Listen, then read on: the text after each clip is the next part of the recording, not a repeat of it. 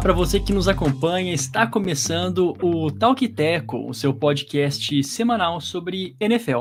Seja muito bem-vindo ao nosso episódio de número 211. Eu sou Jonas Faria e junto comigo está ele, meu amigo Jonathan Momba. E aí, Jonathan, tudo certo? Tudo certo, Jonas. Espero que você também esteja bem. É isso aí, cara. Mais um podcast de NFL, inclusive dois terços da temporada já se foram, né?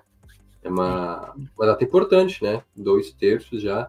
Agora sim podemos oficialmente dizer que a reta final está se encaminhando. Que momento! Um dos melhores, inclusive. Espero que você tenha passado muito bem o Thanksgiving, Jonathan. Não sei como é que foi o teu Thanksgiving. Espero que você tenha é, comido bastante, assistido muito futebol americano. Lembrando que quinta passada, né, um grande feriado aqui nos Estados Unidos. A gente sabe que no Brasil não é feriado, mas espero que você tenha tido um dia para dar graças, né? Um dia para fazer as suas ações de graças. Bom, qual é que é a ideia, Jonathan? Qual é que é a ideia do Talk Teco? A ideia do Talk Teco é trazer os principais destaques da terra do futebol americano. Adivinha só, qual que será o tema desta semana? É sempre algo curioso, né? Fenomenal. né? É. é. Nessa semana a gente falará sobre a, é, a Target, né, no caso. É, a marca, né? Uma, Target. É uma empresa, né? Target Corporation. Isso aí, que é nada mais nada menos do que uma rede de lojas de varejo dos Estados Unidos, fundada em 1902 por George Draper Dayton, sediada em Minneapolis, no estado de Minnesota, que inclusive vai ser pauta hoje aqui do, do podcast, né? Então, ela é considerada a segunda maior rede de lojas de, de lojas de departamento dos Estados Unidos, atrás apenas simplesmente da Walmart, que é, é né, os donos da Walmart também são os donos dos Broncos, que também vai ser pauta aqui do podcast hoje, né? Então tudo está interligado. Hoje falaremos então, né, só para fazer essa menção aqui do da Target, né, ou do Target, que é uma rede de supermercados, né, lojas de varejo americana, uma das maiores redes, né, lojas de departamento dos Estados Unidos. Muito bom, eu não esperava que tivesse tanta conexão assim. É, realmente, eu, eu, acho que a gente tinha falado sobre o Walmart alguns podcasts atrás, então a gente precisa de um outro, é, como a gente vê, não só supermercado, né? Porque aqui os caras vendem de tudo, uma loja de departamento, então tem muita coisa extremamente famosa, né? E não tem só uma em uma cidade, não. Assim, é, é muito interessante como aqui, por exemplo, só aqui, na cidade onde eu tô, tem, sei lá, uns quatro Targets, uns seis Walmart. Então, assim, é em várias localidades, não é só um por cidade realmente é bem grande. É isso. Agora, saindo né, do nosso momento de varejo, vamos direto ao destaque da semana. Vamos começar falando sobre futebol americano, obviamente. Logo após a vinheta.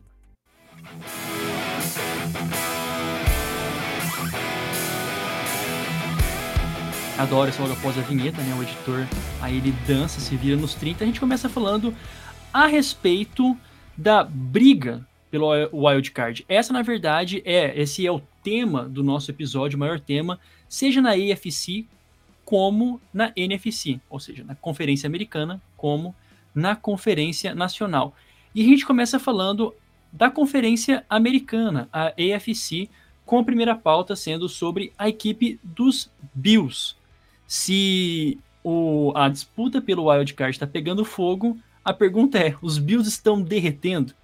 Né? Mais uma derrota, uma derrota assim, dura. Se a gente fosse falar aqui sobre o jogo, foi um ótimo jogo contra os Eagles, foi pro overtime, o Josh Allen jogando muito, mas no final das contas foi mais uma derrota. E aí, outra pergunta: era contender? E agora já, se, já muda. Podem evitar o vexame de não irem para os playoffs? Vamos começar discutindo então a respeito dos Bills que nesse momento estão fora né, dos playoffs, estão na décima colocação, lembrando que sete se classificam.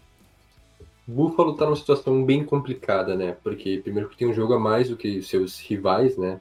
É, no geral, porque ainda não teve bye, será nesta semana, na semana 13. Então, tem um jogo a menos em tese para conseguir diminuir essa diferença. São seis vitórias e seis derrotas, eu acho que é um cenário bastante preocupante para o torcedor dos Bills, que no início da temporada imaginava o time sendo contender ao Super Bowl, é, grande candidato a vencer a divisão, não que os Dolphins não tivessem condições, ou até mesmo os Jets, no início a gente imaginava, mas o ponto dos Bills é justamente esse. Perderam, como o Jonas disse, foi um jogaço, é, grande situação, o jogo foi decidido no overtime, com o Jalen Hurts sendo decisivo, o Josh Allen também talvez tenha tido seu melhor jogo na temporada, mas Sim. infelizmente foi suficiente para garantir a vitória para Buffalo. E é isso, são vários jogos perdidos no detalhe. Assim, um detalhe acaba fazendo diferença e acabou pesando né, a, na, balança para o outro lado. É, são derrotas agora, então, para Eagles, perderam também para os Bengals, que seriam outro né, contender, na época ainda com o Joey Burrow saudável. Ah, haviam perdido para os Jaguars mais cedo na temporada, e até algumas derrotas surpreendentes, como, por exemplo, New England, né, que é de divisão, mas é um time muito fragilizado. Perderam para os Broncos também recentemente, então são algumas derrotas duras, por quê? Porque, como no caso de Denver, né, que foi por causa de uma falta, poderiam ter vencido, mas cometeram uma falta que acabou dando uma, uma nova chance para Denver vencer a partida no último minuto, né, nos últimos segundos, nesse jogo e também permitiram, então, um, um avanço significativo para um field goal longo, mas que acabou levando o jogo overtime. Então, pequenos detalhes, um erro individual, é, uma falta no momento derradeiro da partida que acabaram custando vitórias a Buffalo. E aí sim, a gente pode ter né, vários culpados por isso. É, mas o ponto é que os Bills não passam a mesma consistência das temporadas passadas. É, o que a gente sabe que Buffalo sempre ia bem na temporada regular, nos playoffs acabava até sofrendo com isso. Só que esses sintomas apareceram mais cedo nessa temporada, já na temporada regular, e agora fica uma situação bem complicada. Não que o time não tenha condições, é um elenco muito qualificado. A gente sabe que, a gente viu nesse próprio jogo, né? Quando o Josh Allen está inspirado, quando o ataque está fluindo, os Bills vão lá e vão pontuar. O problema é que a defesa também não está parando praticamente ninguém, é, como foi nesse caso agora contra os Eagles. Então, uma sequência dura pela frente né, para os Bills. A gente pode até passar o calendário agora, mas a questão é: falta alguma coisa ainda para os Bills. Não sei se é sorte, se é atenção no final, se é finalizar, no caso, finalizar os jogos, né? E isso pode custar muito caro para Buffalo nessa temporada. E fica aquela, aquele, aquela sensação assim, depois da demissão né, do Dorsey, a, o ataque voltou a pontuar bastante, porém a defesa, que nesse jogo também assim foi bem no primeiro tempo, né, a gente sabe que depois foi apagada no segundo, e e como até lembrando aquele, aqueles choques, né, de, de tomarem uma virada e levarem para um overtime, que inclusive o Josh Allen não venceu em overtime, né, na, na sua carreira já são seis derrotas em overtime, isso é um outro assunto. Inimigo sobre... número um do overtime. É, exato, né, mudaram a regra do, do overtime justamente por ele, e mesmo assim, é, não por ele, né, quem, quem lembra de toda aquela situação lá, que ele jogasse contra os Chiefs, mas enfim, mas a defesa é, não respondeu. E lembrando, né? Lembrando que a gente está falando de um time que, a priori, assim, se, se é, é era para ser defensivo, né? O Sean McDermott tem mais uma mentalidade defensiva, tem, teve uma defesa muito boa, assim, só que cambaleante nesses momentos principais. E a gente só não descarta os Bills ainda pelo fator de Allen, né? Porque depois da, daqueles vários erros dele que custaram a, a, a, assim, as derrotas e custaram a quem até a gente pode dizer a posição que eles estão agora, ele tem corrigido, né, tem minimizado é, essas situações. Então, enfim, é uma situação delicada, né, Jonathan? A gente, até passando para o próximo assunto, você pode concluir aí sobre uh, os Bills, mas continuam na décima, nessa semana, né, estão na décima colocação. Tem Denver na frente, tem Houston na, na frente, perderam né, essa, essa posição para os Colts, que venceram é, nessa, nessa última semana os Texans e aí chegaram dentro dos playoffs, mas tem jogo pela frente, né? Tem ainda temporada pela frente, só que, como você disse, vem para esse para bye week agora e é muito importante, né? Que coloque a cabeça no lugar porque o próximo jogo é contra os Chiefs. Esse é, é, é os Bills aí nas próximas duas semanas. A folga vem no momento bom, né? Porque o time vinha com problemas, né? Até venceu os Jets depois daquela sequência ruim 2 a 6, só que novamente enfrentando um contender, um time mais forte, acabou é, derretendo, né? Que foi o termo utilizado assim, né? Não estou dizendo que seja o fim. Mas a questão é a seguinte: hoje os Bills estão 6-6, vamos ser lógicos aqui, fazer as contas, né? Que acho que todos os times que estão na briga por wildcard, né? Que a gente vai comentar hoje, já estão fazendo contas, né? De quantos jogos tem que vencer, é, quantos jogos podem perder, né? Qual é a margem. Os Bills estão 6-6, isso tem mais 5 jogos. Teriam que, pela lógica, na AFC, imagino que no mínimo 10 vitórias para se classificar pelo wildcard. Então, vencer 4 dos últimos 5 jogos. É possível? É. Sim. Porém, é, claro, tem jogos fáceis em tese, né? Patriots e Chargers. Só que ainda tem Chiefs, logo após a bye, na semana 14, Cowboys e Dolphins na última semana, né? Fechando a temporada. Tem que vencer dois desses três times: Chiefs, Cowboys e Dolphins, que estão jogando muito bem, né? Todos os três. Ou seja, eles têm só mais uma sobrevida, digamos assim. Eles podem perder um jogo e vários adversários difíceis, né? O próprio jogo contra os Chiefs vai ser uma Sim. final antecipada, porque se perde esse, acaba com a moral do time e tem que vencer todos os quatro restantes e ainda torcer por tropeços alheios, né? Porque os Bills, em tese, não dependem só de si para se classificar. É uma situação bastante complicada que eu não esperava que fosse acontecer com o Buffalo no início da temporada, no meio da temporada, até chegar nesse ponto aqui, após 12 semanas, parecia um cenário até improvável, ao meu ver. É, tem muito, né? Dá para falar muito a respeito dos Bills. A gente tem, vamos passar aqui para os próximos times, mas é aquilo, né? A janela também de título dessa divisão, né? A janela de, de título, perdão, dessa defesa dos Bills, a gente vai vendo que os jogadores vão começando a ficar mais velhos, né? O Poyer ficando mais velho, o Hyde, né? Também vai ficando é, mais velho. Então são esses é, esses jogadores base que meio que ergueram né, equipe dos Bills, agora também já vai perdendo um pouco a, a janela de título. Esse é o ponto. Então é, é uma situação é, bem inusitada, né, inesperada para a equipe dos Bills. O próximo time aqui a gente vai vamos fazer um combo, né? E a pergunta é essa: quem mais tem te surpreendido, Jonathan? Porque esses times aqui, eles nessas últimas semanas muito bacanas, né, de serem assistidos. Os Broncos, nem se fala, né? Tem a, maior sequência de vitórias aí é, da, da temporada, junto né, com, os, com os Eagles agora, mas uh, os Broncos já foi pauta também na última semana, mas falando dos Colts e dos Texans, né? Os Texans a gente também já disse, e os Colts agora vencendo essa partida, é, esse último jogo, com o uh, Gardner Minshew jogando bem, o Jonathan Taylor mais uma boa partida, perderam é, o Shaquille Leonard, né, nessa, nessa, Não é que perderam, né? Mas liberaram ele, né? Chutaram, Chutar. é, chutaram ele, basicamente, depois das, assim...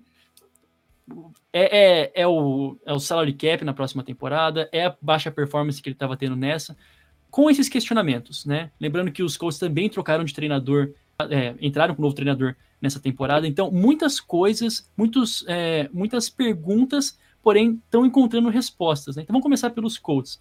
É um time que tem me intrigado bastante e fizeram por merecer, né? Nesse ponto da temporada, estão na briga, inclusive estão dentro dos playoffs, né?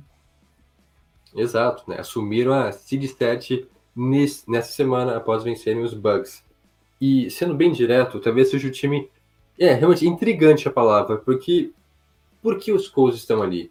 Todos os outros times que estão na briga têm alguma Exato. razão, tem algo especial. É um quarterback sensacional, né? Fenômeno, primeiranista, uma defesa muito forte que vem vencendo jogos. É, todo, todos têm uma história para contar. Os Colts não, que não tenham, mas olha, qual que é o ponto dos Colts?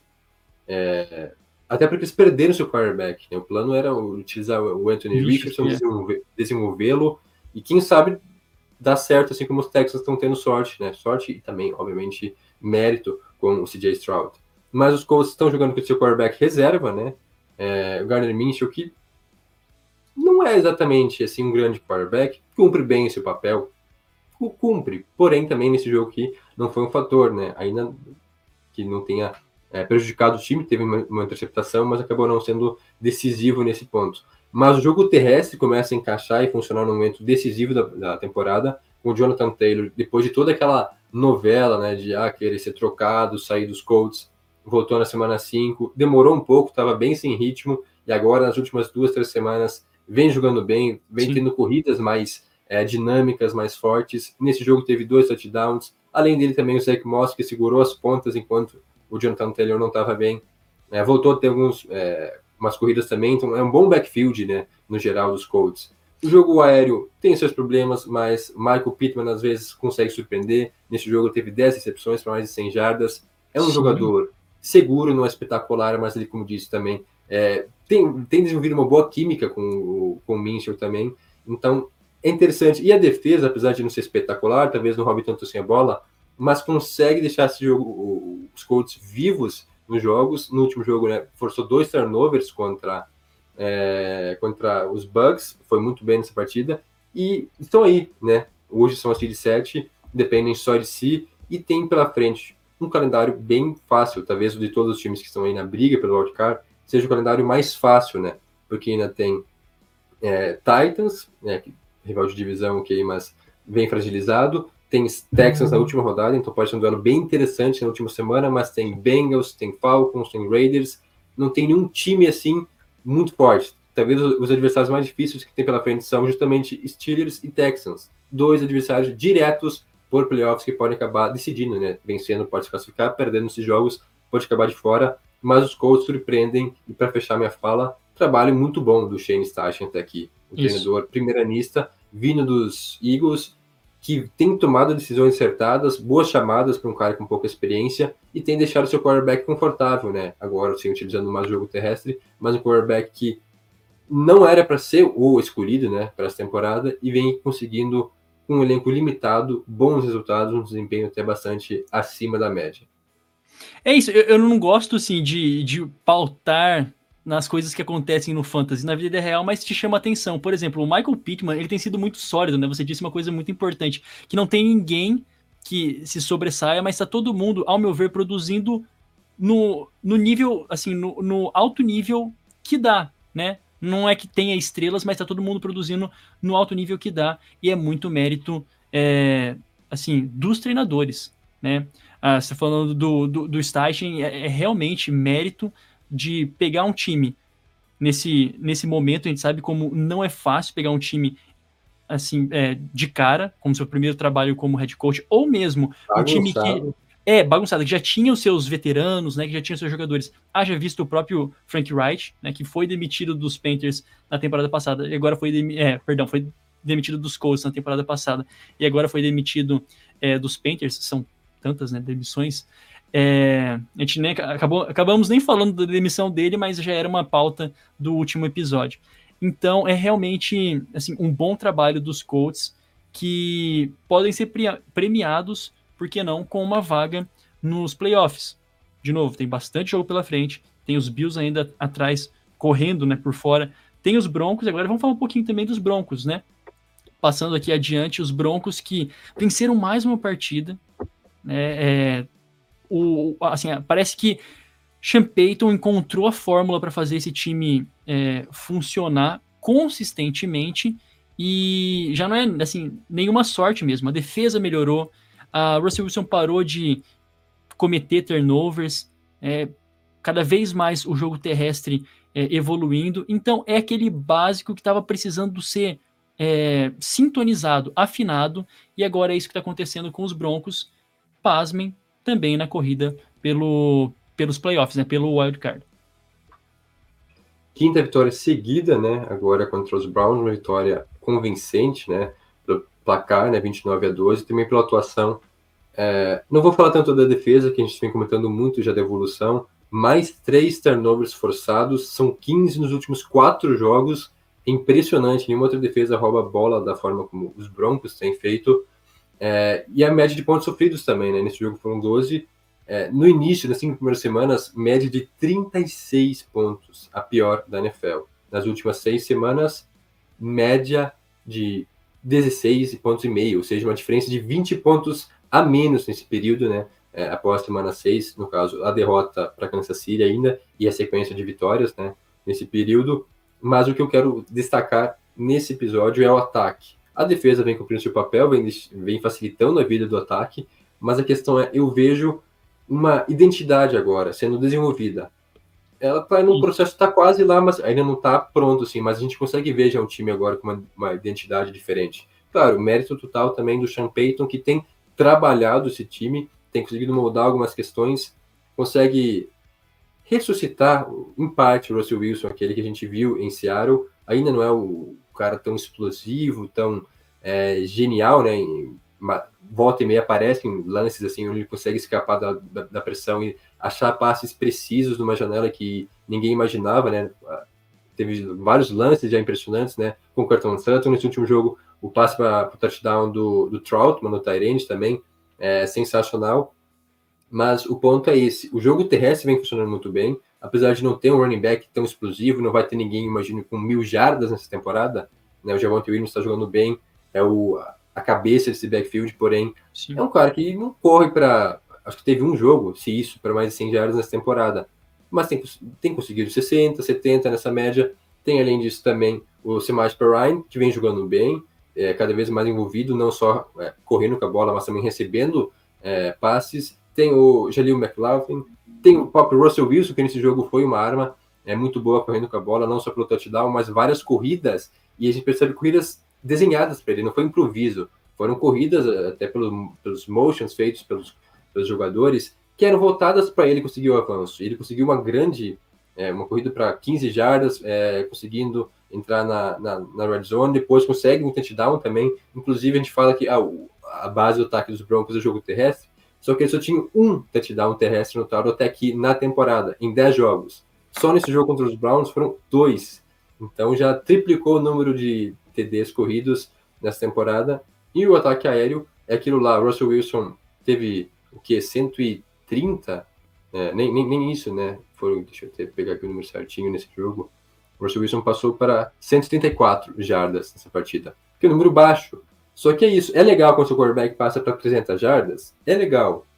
Sim, é bom, mas não é necessário. Se ele consegue vencer o jogo passando para 130 jardas, qual o problema? um jogo limpo novamente, cinco jogos seguidos, né? Todas as a sequência de vitória do, dos Broncos está aqui, sem turnovers do Russell Wilson, né? Sem nenhuma, quer dizer, sem interceptações, né? Porque teve um fumble nesse jogo, mas sem interceptações lançadas nesses cinco jogos. Então, passando menos a bola, mas com algumas big plays cada vez sendo mais exploradas, né? É, seja para o Jude, principalmente, né? Para o pro, pro Cortland Sutton, que é o principal recebedor desse time. Então, eu reclamei um tempo atrás das chamadas do Sean Payton, mas tem melhorado bastante nisso corridas, é, seja com running backs ou com o próprio Russell Wilson, ganhando jardas, é, passes em momentos precisos, não riscando muito, mas quando é, sempre achando um passe um pouco mais ousado em alguns momentos, né, até em terceira descida, que tem resultado bem. Então, é uma evolução, como disse. O ataque parece que agora tem uma identidade, tem conseguido explorar melhor seus jogadores e a defesa tem conseguido segurar o adversário e principalmente roubar a bola do adversário, o que tem sido a chave para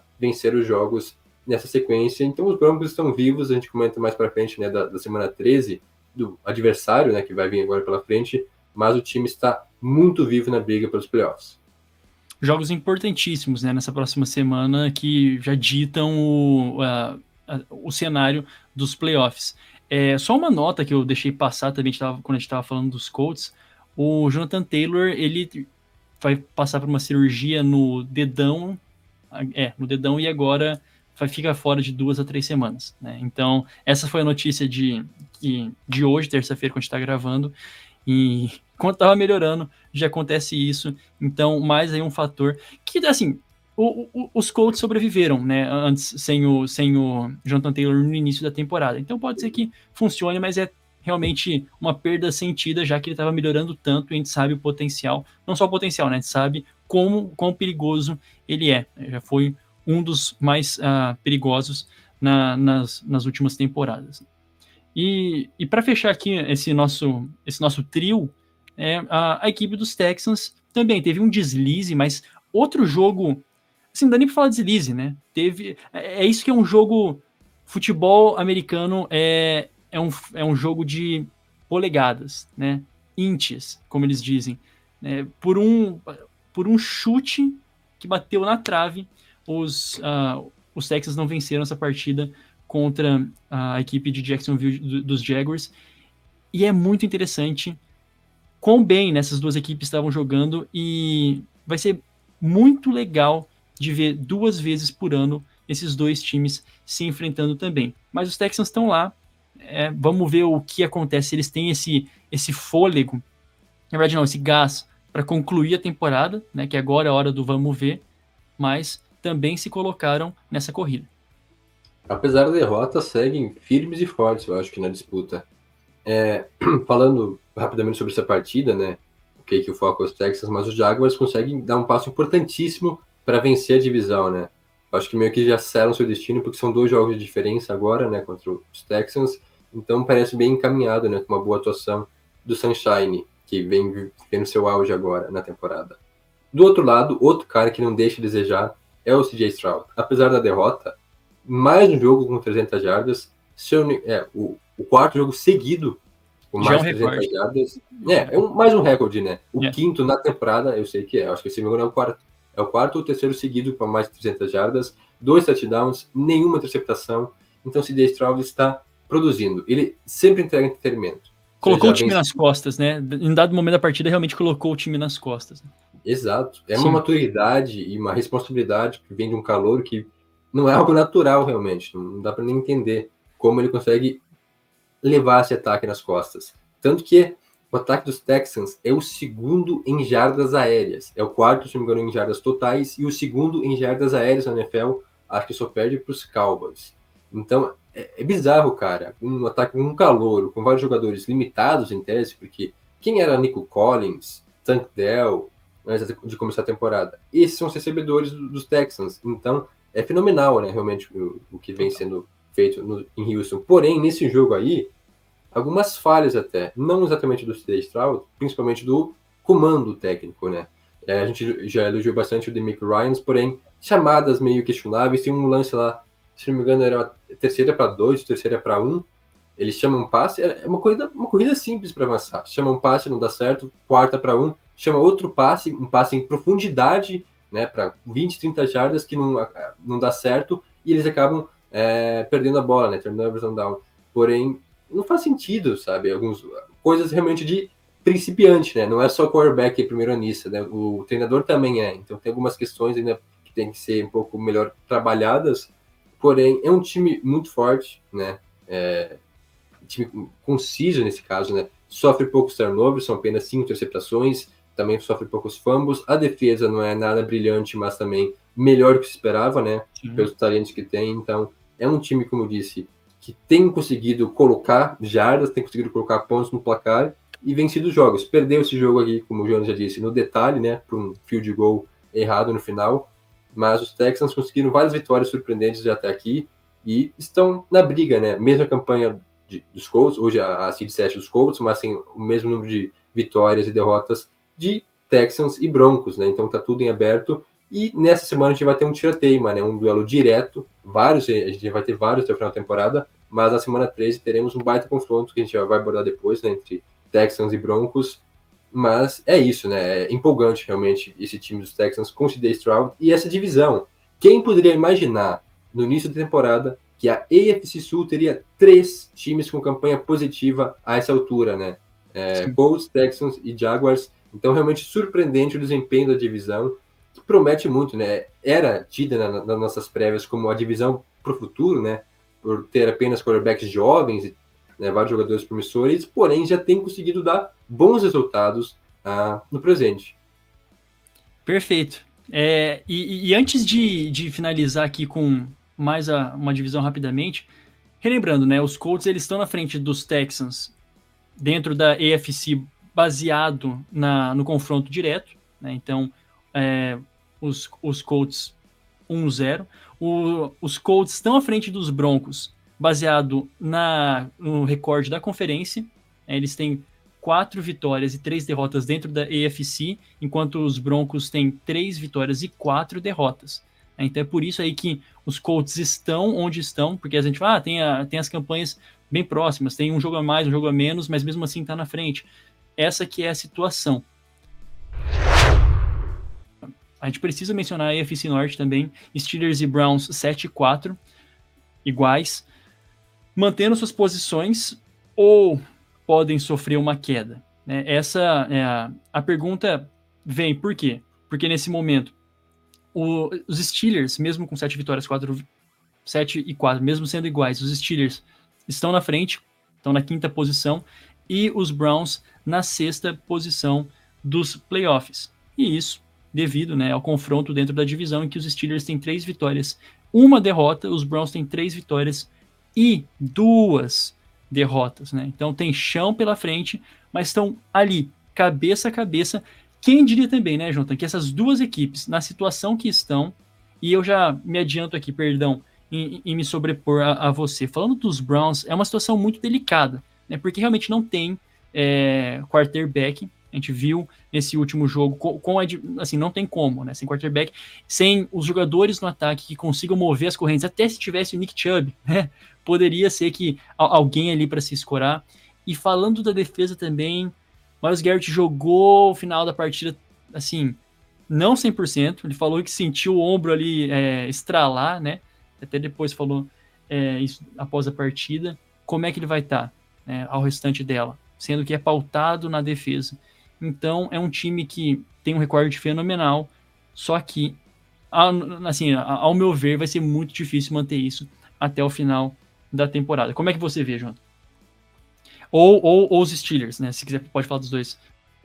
É, não, eu concordo contigo, Jonas. Eu acho que os Browns estão à prova, né, agora, até o final da temporada, porque é um time que não se dava mais nada, né? É, perdeu seu quarterback, perdeu, antes disso, né, perdeu seu running back, o que, que é mais fácil substituir, né? É, um running back. O Deshaun Watson também não estava sendo brilhante, mas ainda conseguia vencer alguns jogos. É, entrou, né, o, o Calouro, né, o, Thompson Robinson, conseguiu até fazer alguns jogos bons, né? Foi o terceiro jogo dele agora na NFL. Acabou também cometendo alguns erros nessa partida. E agora é, sofreu também uma concussão, acabou saindo entrou o PJ Walker, que já jogou alguns jogos também para os Browns, então é um rodízio de quarterbacks em Cleveland. É, e é um problema, né? Obviamente, o seu terceiro quarterback não, não, vai te proporcionar situações de vencer o jogo. O jogo terrestre foi razoável, razoavelmente bem nesse jogo, e a defesa que é o ponto forte, né? A defesa que mantém os Browns vivos, porque simplesmente é a melhor da liga. É, era e ainda é a melhor em jardas totais cedidas, a melhor contra o passe, né, que menos 7 jardas, a melhor em terceiras descidas, a sexta melhor em pontos cedidos, então números espetaculares, com o Miles Garrett tendo o melhor ano da carreira dele, porém nesse jogo a defesa não foi páreo, tomou 29 pontos de Denver, um número bastante alto, né, acho que o segundo maior só é, atrás daquele jogo contra os Colts, que tomou mais de 30, né, mas é, que venceu os Colts, mas tomou muitos pontos, Porém, Confirma. nesse jogo, o Miles Garrett não foi um fator. Inclusive, isso é um ponto, né? Ele tinha 13 sacks e 20 e poucas, é, 21 ou 23 quarterback hits. Nesse jogo, nenhum sack, nenhum quarterback hit. E em todos os snaps que ele jogou, teve apenas uma pressão no Russell Wilson. Então, um trabalho espetacular da, da linha ofensiva de Denver. É, mas, como eu disse, basicamente esse time passa pela defesa. Se a defesa conseguir manter o time vivo, e é capaz, porque uma sequência também não tão difícil assim mas alguns adversários complicados. Eu acho que o próximo jogo tem muito a dizer sobre o que vão ser os Browns, porque agora na semana 13 enfrenta os Rams, um time que vem em ascensão, um time que a gente vai comentar no segundo bloco, também está vivo na briga pelo wildcard na NFC. É um jogo bem interessante, né? Como é que o ataque dos Rams vai lidar com a defesa é, de Cleveland e como também a defesa dos Rams vai é, jogar contra o ataque dos Sim. Browns, que é um ataque limitado, né? Ainda mais se não tivesse o quarterback é, número 2, né? Que se tornou o 1. Um. Então, vários problemas aí nesse ataque, mas os Browns são basicamente apostam todas as suas fichas na defesa. Se a defesa estiver bem, é, e não foi o caso agora nessa última rodada, pode sim sonhar com algo, né? Pode sonhar com uma vaga em pós-temporada, apesar de que não. Hoje eu acho que não, não vejo mais como favorito. Talvez a, a, ficar aí com as três vagas do wildcard. Acho que Cleveland é, apesar de não ter um um calendário, tão difícil pela frente, tem muitos problemas internos para resolver, né? Seja no ataque, seja na defesa, vários problemas com lesões de jogadores importantes que podem afetar o desempenho da equipe. É isso. Essa foi a terceira, a, a terceira maior pontuação sofrida, né? Tomou 38 é, dos Colts, mas venceu, né? Passando aí a informação contra os Ravens, venceu também, embora tenha tomado 31. E nesse jogo, perdeu para os Broncos tomando 29 pontos. Né? Então é raro quando passa é, dos, é, dos 29, ou né, dos mais de três touchdowns. É né? basicamente isso. Uh, quatro, na verdade.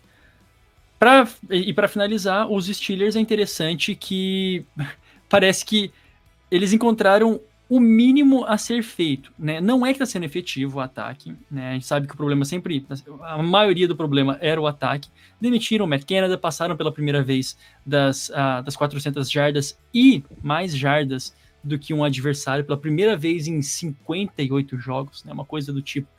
É, então, ah, então tá tudo ótimo no ataque, melhorou da água pro vinho. Não é assim, né? Continuou sendo truncado, Tá, não é como se estivesse movendo a, as correntes ou avançando o campo de uma forma é, assim tranquila, mas da forma como está, com o jogo terrestre funcionando e com o Kenny Pickett de vez em quando, né? Por que não fazer uma, uma, big, uma big play? Eu fiquei surpreso quando eu vi aquela bola para mais de 20 jardas pro, pro George Pickens. E eu, tipo assim, eu tava assistindo, né? Então, ao vivo, eu falei, caraca, ele consegue, né? Ele realmente consegue fazer isso. Me chamou a atenção de uma forma impressionante. Assim, é, brincadeiras à parte, os Steelers estão aí, né? É, com um ataque mais ou menos funcional, com uma defesa continuando é, sendo forte, um playoff não é tão surpreendente assim.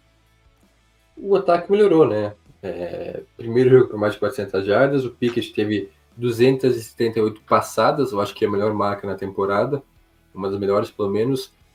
O porém, claro, o jogo terrestre já, já, já, havia comentado que tinha melhorado, né, que é a base de, do ataque. Agora o ataque aéreo funcionou nessa partida, apesar de ter anotado apenas 16 pontos contra o Cincinnati, né, venceu por 16 a 10. E o Pickett não teve passe para touchdown. É esse o ponto, né? Ele tá melhorando, já tem conseguido big plays, tem passado mais a bola, mas precisa passar para touchdown também. Cara, são seis passos para touchdown em 11 jogos. E, e você é duvida, você duvida que eu falei há duas semanas atrás, né? Eu duvidei, mas já me arrependi. São três jogos seguidos sem touchdown para ele, cara. Ai, caramba. É... Deixa eu ver, seis. É. Três jogos seguidos sem passe para touchdown, um passe para TD nos últimos seis jogos. É um absurdo. É, é, é, bizarro, cara. É bizarro como esse time consegue vencer jogos com um quarterback que não passa para touchdown. Certo. É, é, é realmente. Se, e se, e se é um pouquinho melhor, se dá para acontecer algo um pouquinho diferente, a gente vai ver que parece que é mais do que suficiente para a equipe continuar vencendo. É fato que uh, o Deontay Johnson, saindo até dessa partida, até postou umas coisas e tal, falando é, borracha. Então, algumas coisas ali internas também. Porque a gente sabe que assim, o ataque não viveu há, há muito tempo um bom momento, não é como se estivesse vivendo, a, a diferença é que melhorou um pouquinho. Então, tem algumas situações internas ali que, assim, a princípio a gente imagina que o, o, se tem um time que é capaz de solucionar as questões internas, é a equipe dos Steelers, né? Que só foram demitir um coordenador pela primeira vez depois da, da Segunda Guerra, basicamente, né? A gente falou isso na semana passada. Então, é, é esse, este é o seu Pittsburgh Steelers, torcedor, né? Que momento. Agora, é, vamos para o nosso momento merchan. Vamos falar um pouquinho do que nós temos, porque tem muito assunto no segundo bloco também. Se você não é inscrito no nosso canal, inscreva-se. Vai lá no nosso canal do YouTube, inscreve no, se inscreve no canal, curta os nossos vídeos. Lembrando que toda semana é, tem saído cortes né, dos nossos episódios é, mais condensados e, claro, alguns outros conteúdos exclusivos que nós temos nas nossas outras redes sociais, como o Instagram e o Twitter, né, o X. Então nos siga nessas redes sociais também, arroba Talkteco, em todas as redes sociais. No nosso Facebook a gente sempre compartilha uh, os links da live lá. Então se você não sabe por onde ativar notificações, curta a nossa página no Facebook, porque você também vai ficar informado de, de quando a gente começa as nossas lives. E este episódio, você pode conferir na descrição, você escuta onde quiser, seja no Spotify, no Apple Podcasts, na, enfim, aonde você quiser, literalmente nos escute. Não há desculpa para não escutar o Talk Teco. Acho que eu falei de tudo, né?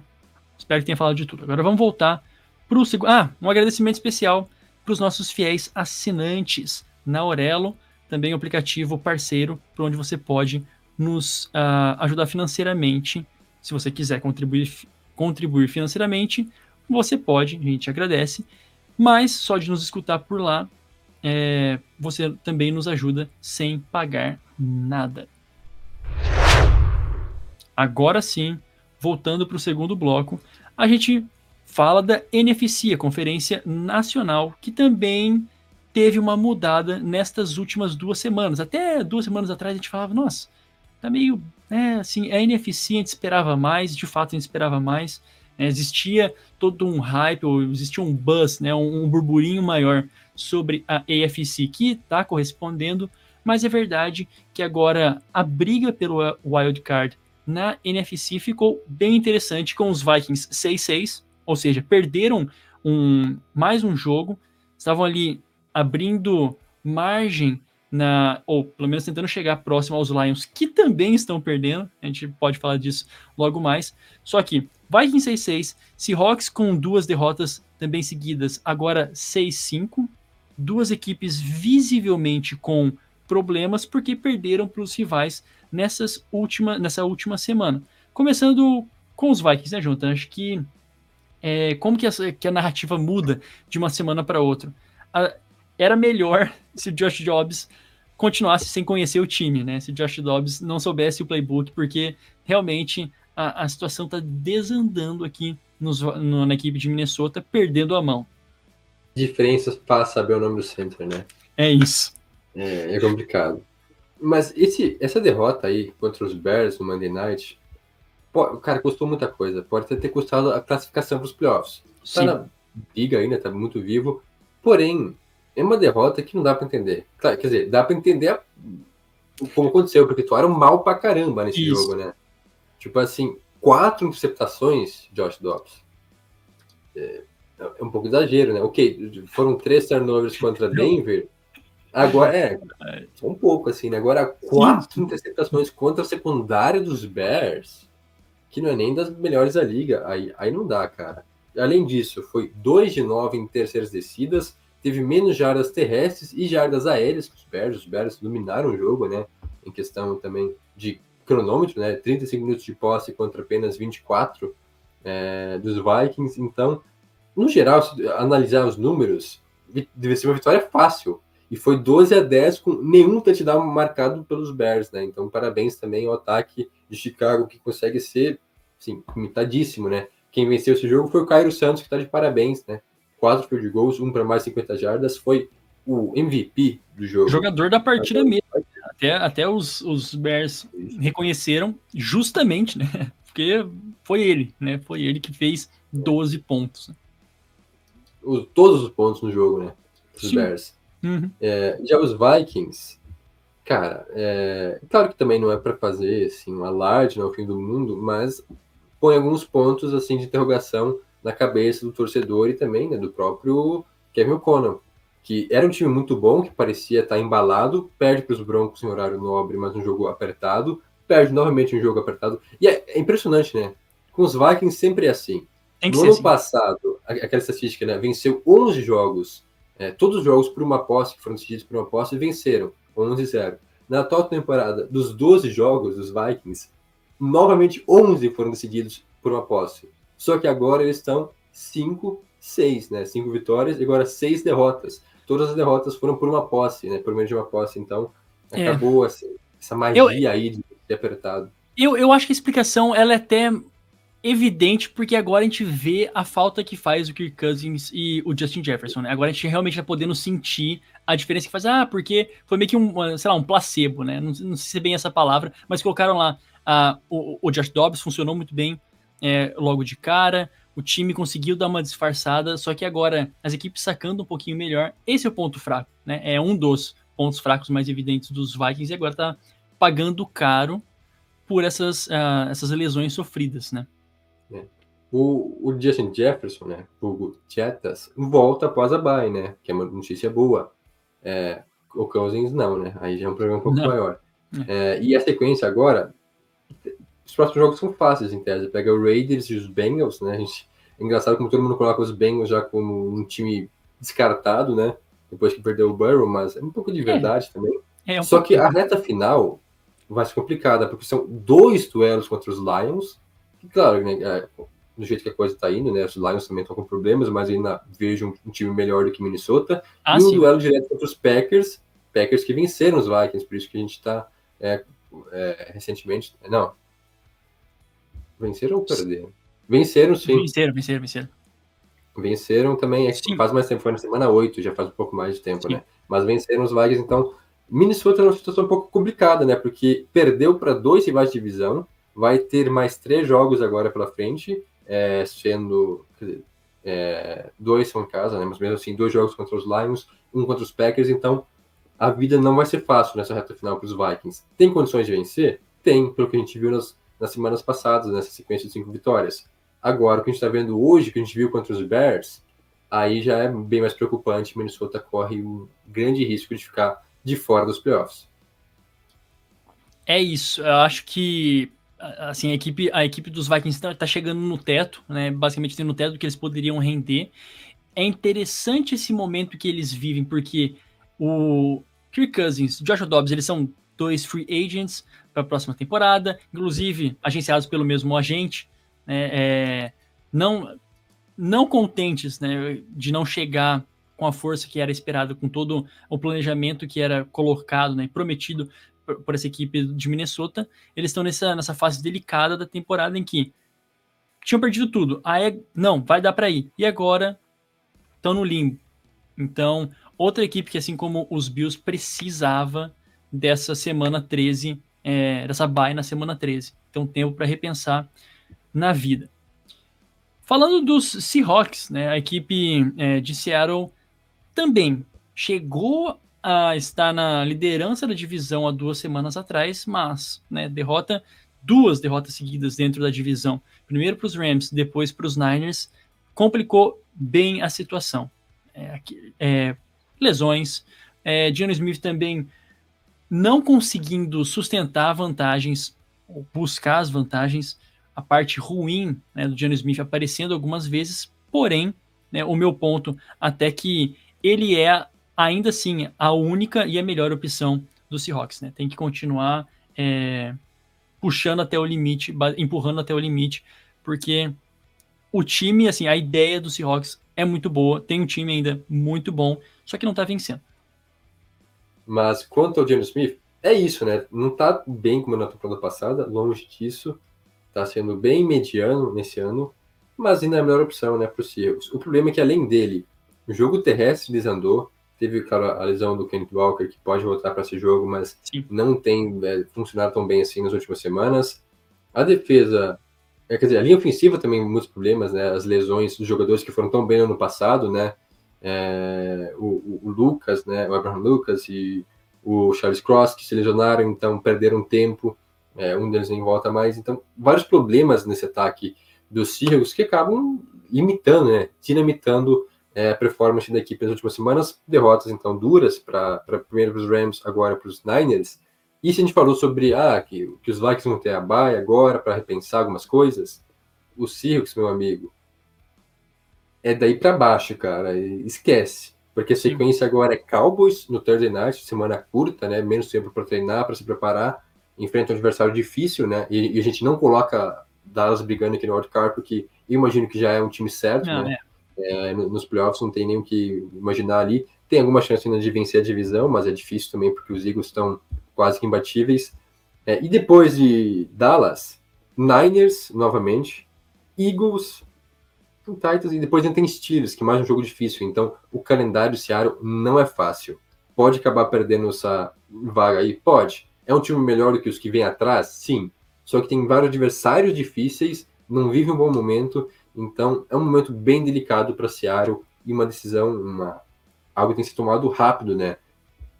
Possivelmente contra esse jogo contra Dallas já. Se vencer, aí sim, é uma afirmação. Coloca o time novamente em uma situação mais confortável. Porém, se perder esse jogo contra os Cowboys, que é fora, né, jogando lá em Arlington, aí sim os Seahawks podem e possivelmente vão perder é, a sua seed para os playoffs. Hoje são seed 6, né, com campanha de 6 vitórias e 5 derrotas, uma mais do que Rams, Packers, é, Falcons, Saints, todo esse bonde aí. Então, muita coisa está em jogo para os Seahawks nessa semana. É, sem dúvida, tem pesado aqui para os Seahawks é, nessa reta final são as lesões. Né? Muitos jogadores na, na injury reserve, muitos jogadores questionáveis para a próxima partida também. Então, é, assim, a profundidade do elenco está sendo testada nesse momento e a gente está vendo que tem faltado. Né? Os outros, as outras equipes que a gente até falava né, que o, o time do, do Seahawks é bom, mas é isso aí, né? funcionando com, com, com todas essas peças elas vão começando a, a perder tempo, fica evidente a, assim, a, a, falta de profundidade que o elenco do Seahawks tem. E não estou falando que isso é demérito, né? É só a, a, realidade do momento. Ainda vejo a equipe de Seattle com mais chances de é, continuar nos playoffs, por exemplo, do que a rapa do tacho, vamos falar assim, né? O pessoal que está ali embaixo, que sobreviveu, que tem a ilusão, né? Que está na corrida, não está no wildcard, está ali na corrida, pode ser que aconteça, por exemplo, os Rams, né, falando de dentro da divisão, é, vem de duas vitórias seguidas também, duas vitórias divisionais após a bye contra os Seahawks e nessa última semana contra os Cardinals. Matthew Stafford mais saudável, é, os seus jogadores como um todo mais saudáveis. O Kyron Williams voltou de depois de quatro semanas, quatro, cinco semanas, quatro semanas é, sem, sem jogar. A diferença que fez nessa última partida contra os Cardinals. É os Cardinals? É, né? Que permite mais de 130 jardas em média por jogo. É, é os Cardinals. Mas mesmo assim, é, é um ataque interessante. E agora, com cinco vitórias e seis derrotas, se coloca ali na conversa. Não é que tá fácil, porque, por exemplo, tem os Packers ainda também. Mas é, é um mix ali, né? Como eu disse, na, na, na finaleira da, da competição pelo wildcard, que agora está bem mais interessante, né, Jonathan? Porque tem três equipes com a mesma campanha. É os Packers, são os Rams e também os Falcons. Pois é. Sabe qual é o problema dos Rams, Jonas? Alguns. Pode. Qual? Não, mas o que eu vou apontar aqui é que Diga. só tem mais um jogo dentro da divisão. Isso. E é contra os Niners. Os ah, não, a gente sabe que isso aí é a derrota, né? É. Não, é que assim, por que eu tô dizendo isso? O, o recorde, né, a campanha dos Rams dentro da divisão contra a NFC West. Quatro vitórias, uma derrota. Recorde dos Rams contra todos os outros times, né? Times de outras divisões. Uma vitória, cinco derrotas. Então, venceu os Seahawks venceu os Cardinals duas vezes, né? Fez sua parte aí. Tem os Niners, que a gente sabe que aí a conversa é outra, mas quem sabe vence lá na reta final. Sim. Então, os Rams precisam vencer os outros times agora tem pela frente Browns, tem Commanders, tem Giants, jogos acessíveis, tem duelos mais difíceis, né? Um duelo direto contra os Saints, né? Que estão aí na briga por, pelo wildcard. É, Ravens, que é um time bem complicado, né? Encardido.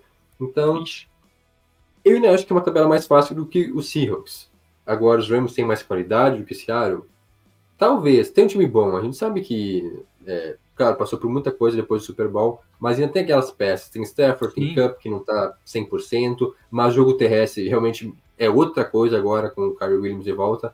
Excelente running back, parece que os Rams acharam, né, o seu Todd Gurley 2.0. Então as coisas podem ir se encaixando. Se a defesa melhorar também, porque a defesa tá bem mais ou menos, não tem muita gente também, né, Aaron Donald e companhia, os Rams podem sonhar sim. Eu acho que eu não descartaria ainda Los Angeles, acho que tem boa chance de conseguir uma vaguinha ali entre os sete. Claro que para isso tem que continuar, né, fazendo o que tem dado certo, né, correndo bem com a bola, protegendo o Stafford dentro possível e, como disse, uma, uma melhora da defesa, principalmente, né, roubando a bola seria algo bom, né, algo importante para os Rams. É até que o, o, Kendrick, né, Derrick Kendrick, é, o primeiro nome dele, é, é Kendrick o segundo, uh, o número um da equipe dos Rams, ele teve duas interceptações nos últimos dois jogos, né, isso tem sido um fator, mas ainda em situações contra dois equipes, contra dois rivais de divisão no momento em que eles estão abaixo, é, né? Mas apareceu o Byron Young também é, é, é outro outro bom nome dessa divisão, calouro. Então são esses jogadores que precisam sub, continuar subindo o sarrafo, né? Mostrar a, a diferença em que não, não só depende do Aaron Donald, né? E eu vejo cada vez mais a, essa defesa tentando criar formas, porque ninguém é eterno, né? De não depender só do, do Aaron Donald, né?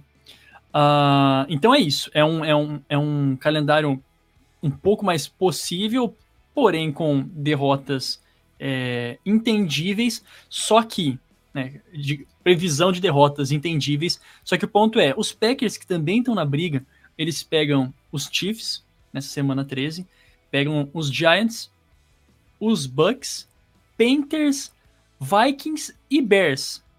Vamos lá. Se organizar direitinho a casa, né, João? Tá falando aqui dos Packers. Se organizar direitinho a casa aqui, dá para vencer bastante jogo nessa finaleira, né? De fato, os Packers, a gente falou deles lá no início, início promissor com né, o Jordan Love, é, impressionando nas primeiras três semanas, vai, depois a coisa desandou bastante. Os Packers já eram tidos como uma carta fora do baralho, né, nessa disputa aí por playoffs, porém conseguiram uma sobrevida, né, venceram os Rams lá atrás, perderam para os Steelers no detalhe e agora vencem Chargers e Lions, dois times tidos como melhores do que Green Bay e um, uma grande evolução do Jordan Love, é, o ataque funcionando com suas peças, principalmente recebedores, né? É, seja Christian Watson, que teve um excelente jogo agora, né? No Thanksgiving, é, o Jalen Reed, o outro que fugiu o nome agora, mas todos recebedores jovens, calouros, segundanistas, então novas peças surgindo neste ataque dos Packers. E a defesa, que é uma defesa muito boa, que deveria inclusive estar produzindo mais, tem dado as caras e tem conseguido aparecer nesses últimos jogos, limitando seus adversários. A sequência, como o Jonas disse, tirando os Chiefs, né, Sunday Night, horário nobre contra o Mahomes, é, é pressão, é responsabilidade. Mas depois pelo menos, disso, pelo menos em Packers, né? Pelo menos em Green Bay, não é lá no Arrowhead. Pelo menos, quem sabe no frio, lá em Green Bay, com a é. cor da torcida, aconteça um milagre, né? Não é nem milagre, mas aconteça, né? A magia seria, seria é, a terceira vitória seguida, né? Um jogo importante para é o gás, né? Porque teoricamente é o jogo mais difícil, né, Jota? Sim. Na teoria. E depois disso são jogos acessíveis. Dá para ganhar os cinco? Acho difícil que ganhe todos, mas dá.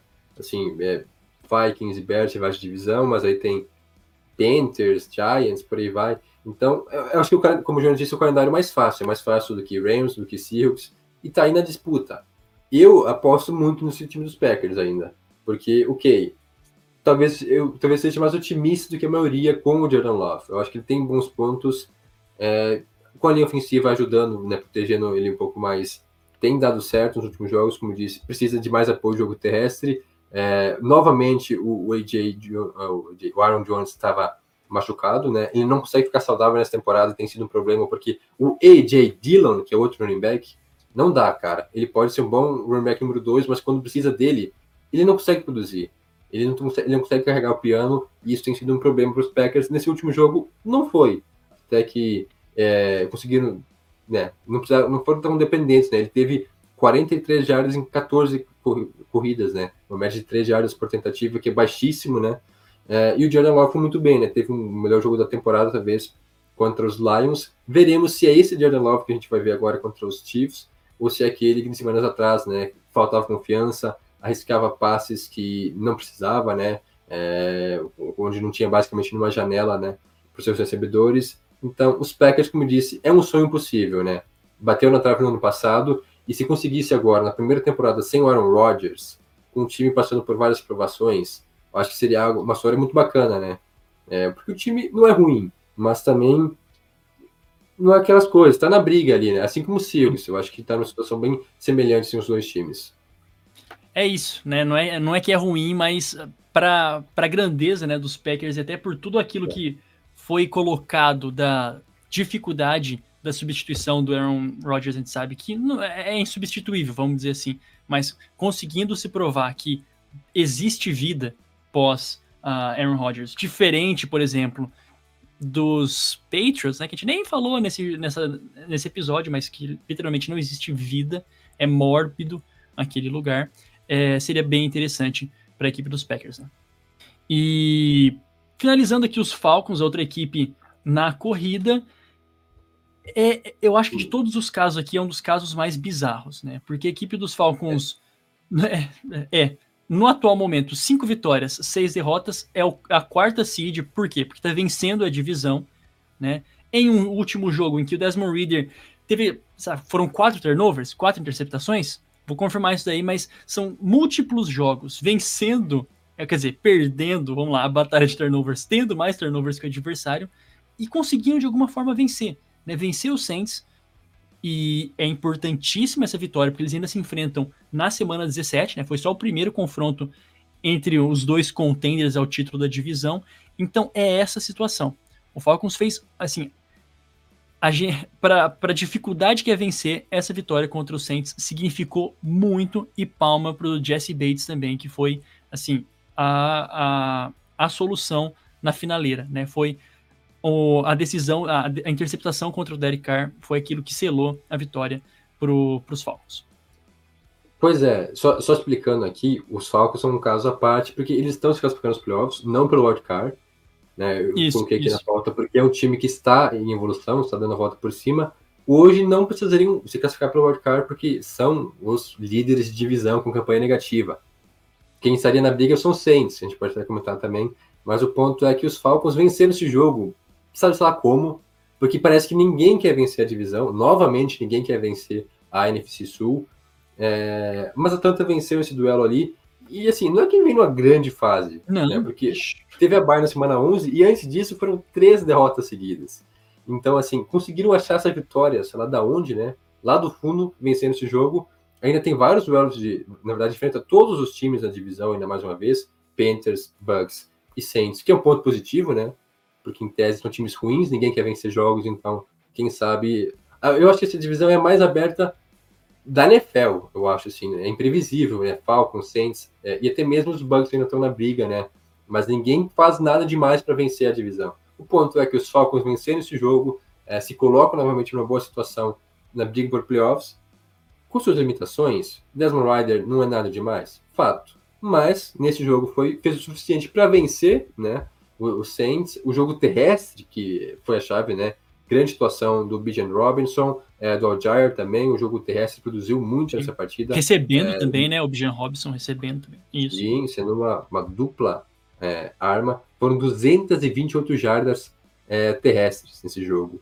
Esse número bizarro, né? Muito bom é, dos Falcons, enquanto que os Saints pisaram na bola, né? Derek Carr não vai, né? Eu acho que a gente tem muitas expectativas é. cima desse time do Derek Carr, e ele até aqui não tá entregando mais que o Winston. Eu, se fosse o Dennis Allen, já tinha colocado o, o Winston, que pelo menos garante o entretenimento. Vai ter interceptação, mas vai ter TD. Vai ser um jogo, assim, que vai ter emoção até o final. O Derek Carr, aquilo lá, cara, ele parece que tá jogando sem, sem alma, cara, sem vontade o... de vencer.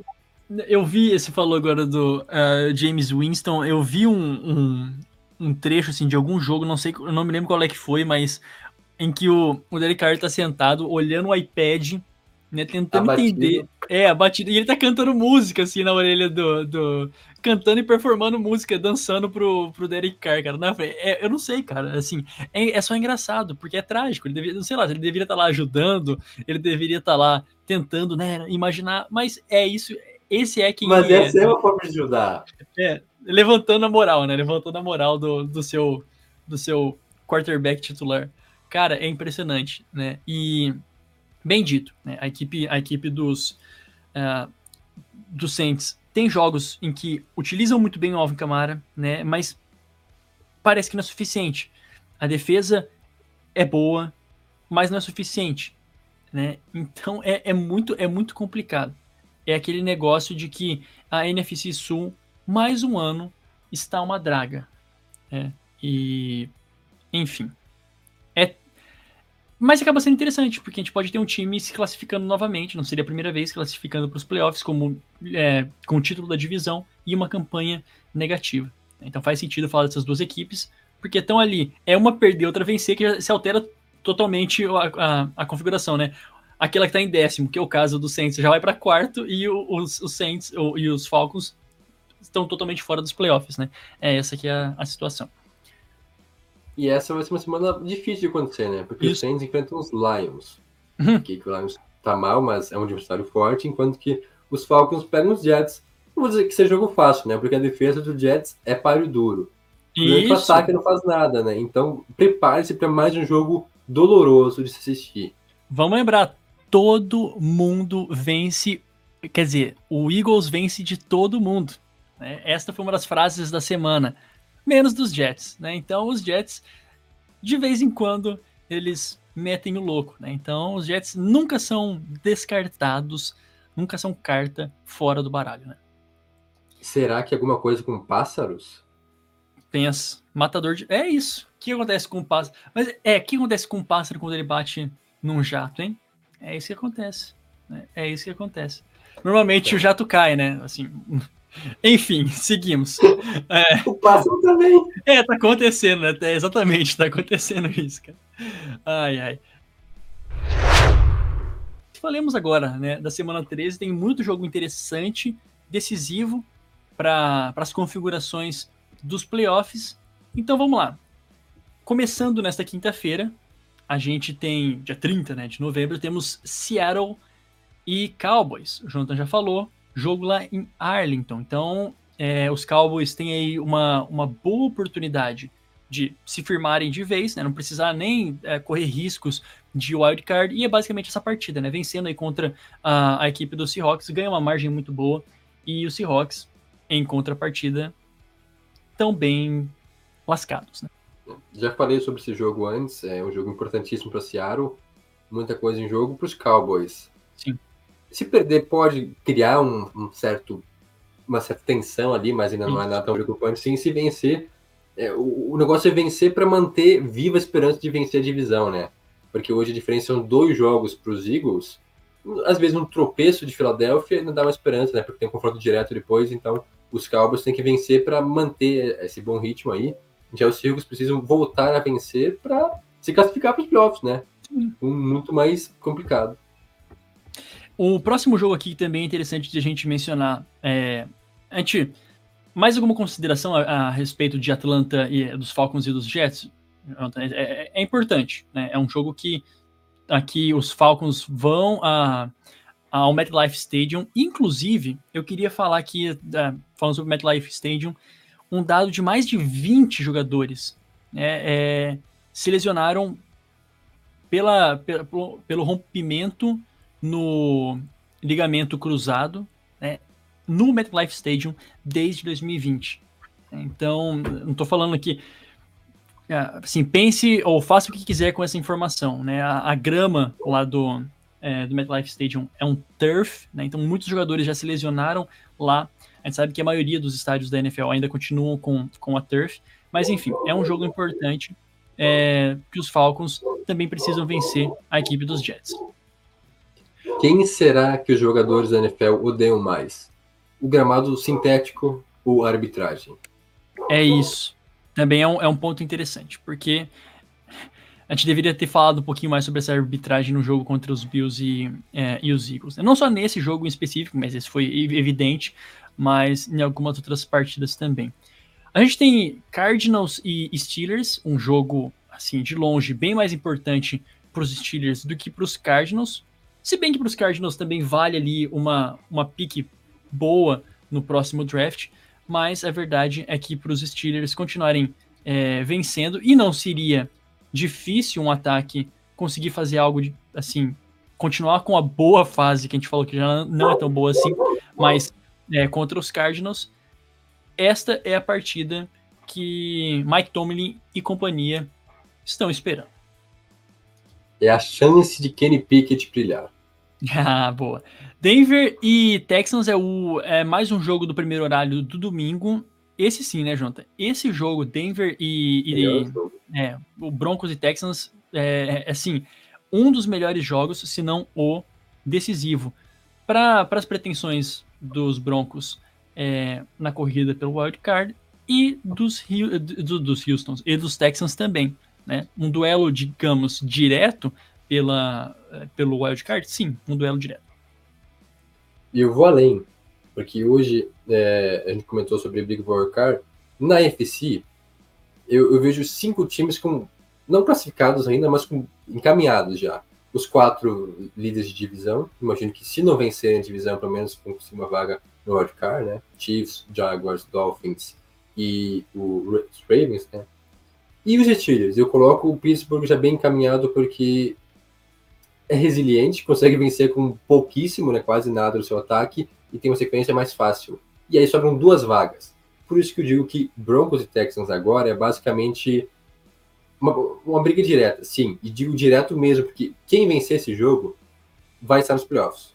Sim, estou cravando aqui. Quem vencer vai estar nos playoffs, quem perder se complica muito, vai ficar bem complicado assim, porque tá, tem Bills ainda, tem Browns, tem outros times bons, então é, imagino que é difícil que os dois times vão estar nos playoffs, né? Então, Broncos e Texans é meio que uma final antecipada, valendo uma vaga nos playoffs, ao meu ver.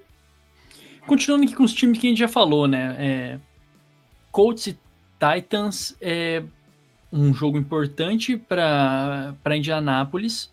É, vamos ver como eles se portam aí sem, possivelmente, na ausência é, do Jonathan Taylor, se continuam nessa boa, nessa boa fase, de um Titans que a gente sabe, é, conseguem vencer de vez em quando, mas são muito mais. o favoritismo tá pro lado dos Colts. Poderia ser horário nobre, Niners e Eagles, né? Uh, mas não é. É o último jogo é, do domingo antes do Sunday Night. Então, uh, Niners e Eagles se enfrentam naquela, naquela sequência de duelos é, importantíssimos para as duas equipes. Então, para mim, esse é o melhor jogo da, da, da semana, sem sombra de dúvidas. Um até uma possível final de conferência. Então, vamos ver como essas duas equipes se comportam Estou muito empolgado para ver a, se os Eagles continuam com essa sequência de vitórias. É, esse é o jogo para os Eagles perderem, né? Porque depois de vencerem Chiefs, é, Cal, ordem, né? Cowboys, Chiefs e Bills, se não perder para o Niners agora, esquece. Sim, não, entrega, entrega tudo, né? Entrega não, tudo. É, para mim, os, os, Eagles já são o grande favorito, né? O grande contender no Super Bowl podem talvez perder mais um jogo, se não for agora contra os Niners na reta final, porque aquilo lá já. Poupando, que... é, poupando, gente, sei lá. Já, já tá classificado, e... tira o pé, já não tá mais. Né, o jogador já não tá mais afim de se esforçar, já tá se poupando para os playoffs, né? Mas a questão é que esse é um jogo interessantíssimo, né, cara? Porque uma briga direta pela Seed 1, os Niners agora são Seed 2, né? É, após a derrota dos Lions, uma diferença de dois jogos, né? Os Eagles têm 10 vitórias, é, Philadelphia tem 10 vitórias e os Niners têm 8 mas tudo pode acontecer, porque os Niners também estão vivendo uma grande fase, né? Brock Purdy contra Jalen Hurts, é, do, ambos ataques terrestres produzindo bem, defesas fortes, então jogaço, é o melhor jogo da semana, poderia ser Sunday Night, mas já virou rotina isso, né? O melhor jogo não é o Sunday Night, né? Então, isso. E, inclusive, os Eagles eles podem se os Eagles eles podem se classificar nessa semana, né? Se, se vencerem a partida em mais algumas outras configurações de, de resultado, também não vou passar aqui, porque são algumas configurações de resultados de outras partidas, eles já podem é, se classificar nessa, nessa semana. Para finalizar o domingo, né, a gente tem o grande, né, por que não? Uh, o grande Sunday Night entre a equipe dos uh, dos Chiefs e dos Packers, né? Jogo em Green Bay. É, aquilo lá, né? Os Packers estão vivos na briga, vão ter um teste difícil agora. Os Chiefs também é, jogaram bem agora contra os Raiders, mas ainda é um Chiefs que pouco ambalhante, mas que vai começar a embalar agora, né? Então, é um jogo bem interessante porque pelos fatores climáticos, talvez, né? É sempre legal assistir o jogo no Field, mas os Chiefs são bem favoritos nesse duelo aí quanto os Packers, mas como eu disse, quem sabe a gente veja um pouco da magia de Jordan Love e os Packers, né? Quem sabe nos surpreende. Monday Night, Bengals e, e, Jaguars. Esse é aquele jogo que é bem importante para os Jaguars, né? É, mais até do que os Bills, é, do, do que os Bengals, todo mundo já tirando os Bengals dos playoffs. A gente nem colocou aqui, né? Então, também modéstia à parte, é que os Bengals já estão repensando, assim, na vida, basicamente, repensando no personnel, repensando no time, o que pode ser na temporada que vem, quem contratar, quem não. Acho que esse é um momento de reflexão de quem os Bengals são, é, mais do que querer algo a mais no, ou chegar aos playoffs. Exato. É muita pedreira pela frente, né? Sem o Burrow, sem chances, né? A gente viu que quando estava baleado, o time estava mal, né? Venceu um dos primeiros quatro jogos. Sem o Burrow, então, sem chance alguma. E os Jaguars é um jogo para vencer. Né? Tá não só brigando pela divisão, mas tá na briga pela Seed 1. Todo mundo tá aí na briga, na verdade, né? Ravens, que Sim. hoje são Seed 1, Chiefs, Jaguars, Dolphins. Cara, tudo pode acontecer. Tá bem interessante essa disputa aí, né? Na NFC, não só pelo wildcard, que foi o tema hoje, mas também pela, pela bye. É, então Jacksonville precisa vencer esse jogo e continuar colocando atuações é, convincentes, né? confiantes, convincentes, né? Contra times fortes, que em tese o Browns, claro, perdeu o Burrow, mas ainda é um time, não é um time assim descartado totalmente. Mas é um jogo, como disse, para vencer e se firmar na briga pela Seed 1 na conferência. E era isso, pessoal. Isso era tudo o que tínhamos para vocês e foi bastante coisa realmente nessa, nessa semana, porque é um momento decisivo aí da temporada, é, segundo o segundo terço da temporada já terminou. Então, AFC no primeiro bloco, NFC no segundo bloco e esta semana importantíssima que vocês não podem perder. O Talk Tackle vai ficando por aqui. Não se esqueça de nos seguir no nosso Instagram e no X, né, no Twitter, arroba TalkTeco nas duas redes sociais. O nosso Facebook é facebook.com barra Talkteco.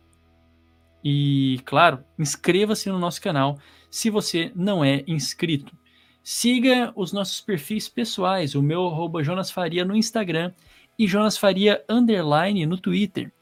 E o seu, Jonathan Momba? Arroba Jonathan Momba. Muito obrigado a você que nos acompanhou até agora. A gente volta na próxima semana com mais um episódio do Talk Tackle NFL. Tchau, tchau.